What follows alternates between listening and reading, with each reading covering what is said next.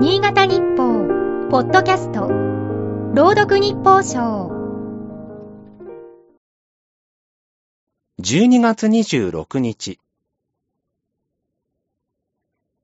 今年のアメリカ大リーグは、大谷翔平選手の超大型契約の話題で沸いた。10年総額7億ドル。合意時の為替レートでおよそ1015億円という途方もない金額だった。大半を後払いにする契約だが、単純計算すれば年俸は100億円余りになる。37年前の今日、日本球界でも歴史的な契約が結ばれた。史上初の1億円プレイヤーが誕生した。落合博満さんが年俸1億3000万円でロッテから中日に移籍することに合意した。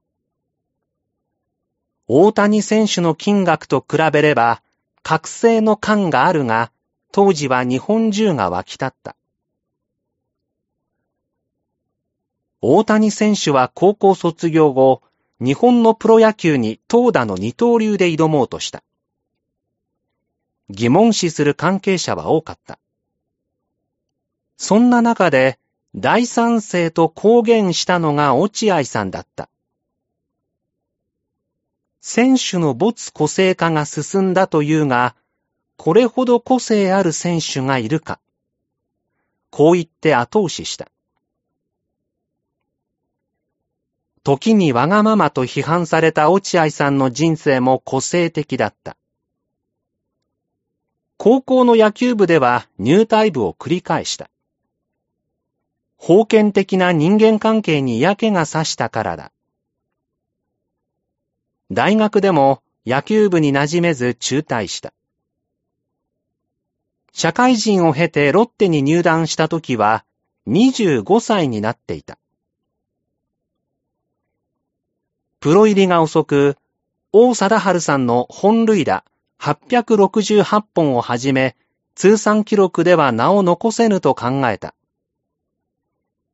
三冠王に照準を合わせ、獲得3回は前人未到の偉業となった。誰にも真似できない、俺流を貫いた。個性を生かすことは大切と分かっていても、実践は簡単ではない。しかし、この国の失われた30年と言われる低迷を脱する鍵は、そこにこそありはしないか。今日の日報賞は FM 長岡佐野守が朗読しました。